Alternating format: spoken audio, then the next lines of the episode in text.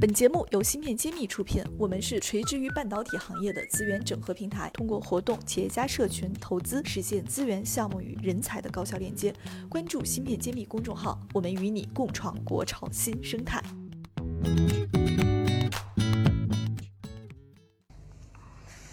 特别感谢各位听友一直以来的关注和支持，也非常感谢很多听友在我们页面下方积极的留言。本期栏目呢是听友福利，我们将选取一些听友的往期留言，请谢院长一一做个解答。那我们现在开始，首先第一个问题呢，是我们第二十期的时候有听友来问，动态闪存芯片和闪存芯片的区别是什么？这个问题问得好。就是这个问题从两个方面来回答，一方面呢，普通人就了解一下它的功能，普通的呃用户就可以了。另外，更深层次的做技术的人呢，可能可以呃了解的更多一点。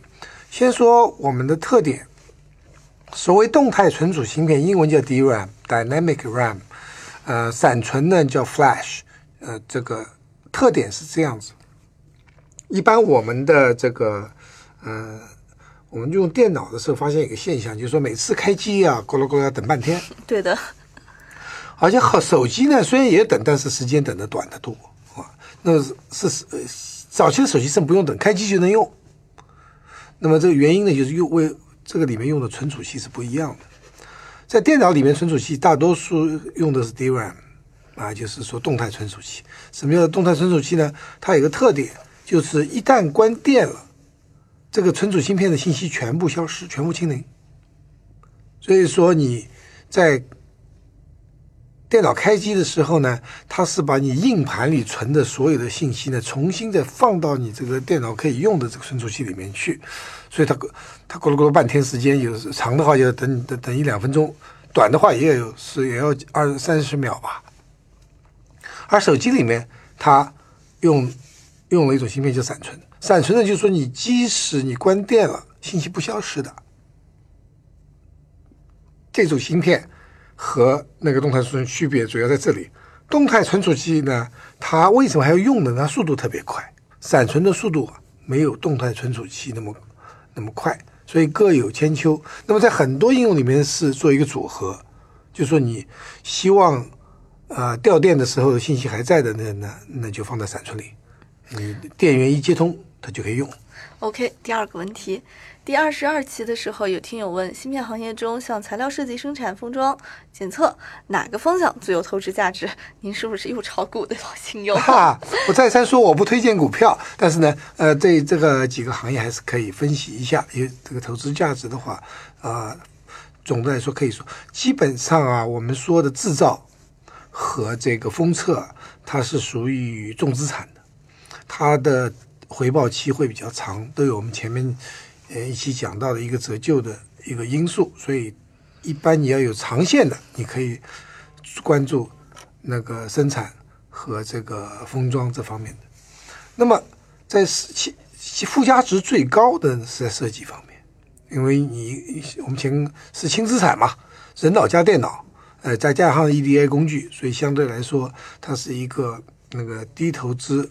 高回报、高风险的这样一个一个行业，那么材料啊，这个这个检测啊，这也属于所谓的服务性行业呢，自身性行业，它的稳收入是非常有保障、非常稳定，但是它也不会有就是大起大落，比较稳定，它的利润也是有保障，但不如设计业的这个利润率那么高，但总的来说也是不错的方向。第三个问题。有听友在问啊，这好专业的听友说，在九十纳米的时候，有很多公司都能做，到十四纳米的时候呢，只有台积电、三星、Intel、革新等几家能做。随着投资成本和技术难度的不断增加，是不是中芯国际为中芯国际追上国际巨头提供了时间？啊，这个问题其实要分开来看。嗯，严格上说，因为摩尔定律。越逐渐逐渐是越来越难往下继续了，所以呢，这个最近也有消息，Intel 的十纳米的生产，呃，量产时间一直在往后推，也就是说越来越困难了。那么确实给中国的企业像中芯国际提供了这样子一个一个机会，那么当然，我们另外讲到一个经济效益，并不是每家公司都投得起的，所以剩下呢，没有几家公司可以做最先进的十四纳米、十纳米、七纳米的生产了，所以未来变成一个寡头，而不是变成一个大家都能参与竞争的一个产业了。爱心又要开新课程啊！七月二十八、二十九号在上海举办财务战略思维特训营，针对科技创业者单一关注技术与产品，企业浑然不觉中已危机四伏、良机错失的情况。本次特训营就是要给科技企业装上保险带和安全气囊。我们带来的不仅仅是企业融资、登陆资本市场等知识和技巧，更是关注企业的生命周期，致力于让科技企业们在成功的路上少走弯路。有兴趣的听友，请搜索。微信公众号“茄子会”进行报名。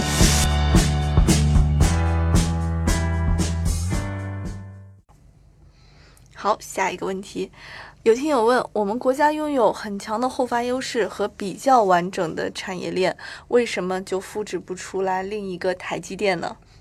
对，这是我们呃非常关注的问题，这是好问题。全世界也就出了一个台积电。没有第二个台积电，这不只是我们，其他 国家也一样。对，是全球。那我们看一下，实际上这个集成电路，呃，代工业，它是是除了有三大因素，我们都知道三大因素以外，还有另外一个第四个因素。这三大因素就是说，它资金密集；第二个呢，它人才密集；那更重要的是它的技术密集，你需要长久的技术积累。如果你只是复制，别人会说你抄袭，知识产权会被告的。所以这不行，这是不可以。所以一定是时间慢慢积累的。那么第四个呃因素呢，大家一般忽略了。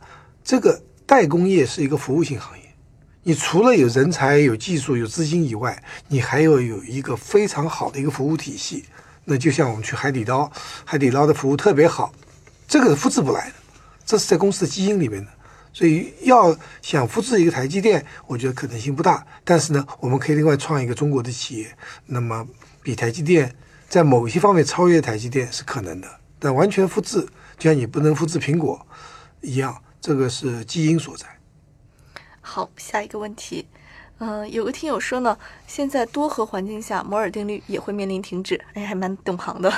下一步，您觉得芯片架构上会有什么合适的发展方向呢？低功耗芯片会不会成为一个风口？啊，这是分两个问题的。第一个就是构架构。呃，其实我们看到的芯片架构确实有一种不同的提法。啊，清华大学的魏少军教授提出的异构啊计算。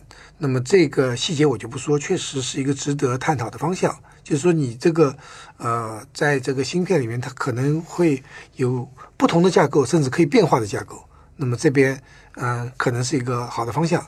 低功耗是另外一个问题，就是低功耗必然是风口，因为谁都痛恨带一个充电宝，甚至带几个充电宝出门。未来的话。低功耗芯片就是解决这个耗电量太大的问题，所以各种各样的除了手机以外啊，各种各样的应用啊，呃，移动装置都需要低功耗，所以这个绝对风口。好，第十五期听友说，目前国内芯片、逻辑芯片、存储芯片、AI 芯片这几种芯片都要达到国际先进行列，并能量产，大概还需要多少年？好急啊！国家现在是否也成立了美国当初那样的研发机构和团队？因为这是很大的一个领域啊，芯片、存储、嗯，逻辑 AI，特别是 AI 很大的，所以说在某一些点上，我们那个达到世界先进水平进入量产，今天已经实现了，但是整体来说还是非常弱。那么这个我们是，特别是 AI 芯片是按照应用场景的，所以这方面有希望。但是存储芯片，呃，CPU 芯片需要很长时间。下一个问题非常好，国家是否成立了如美国当初那样子的研发机构和团队？啊，真的还没有，就有这种尝试。比如说，啊，刚刚看到的新闻就是国家这个成立了国家集成电路创新中心，由复旦大学牵头，包括了中芯国际和华为红利参与的。那么这样子已经有这样一个呃想法了，或者是已经宣布了。但真正他的团队还不存在，需要时间。非常感谢谢院长解答各位听友的问题。如果你有更多的问题想要了解，或者和谢院长进行探讨，别忘了给我们留言，我们后期也会持续的挑出优质的留言，做出专题解答，期待你的留言。新式一书现已正式开始预售，大家可在众筹网上搜索“新式”，也可在专栏简介中根据链接地址抢购谢院长限量签名版。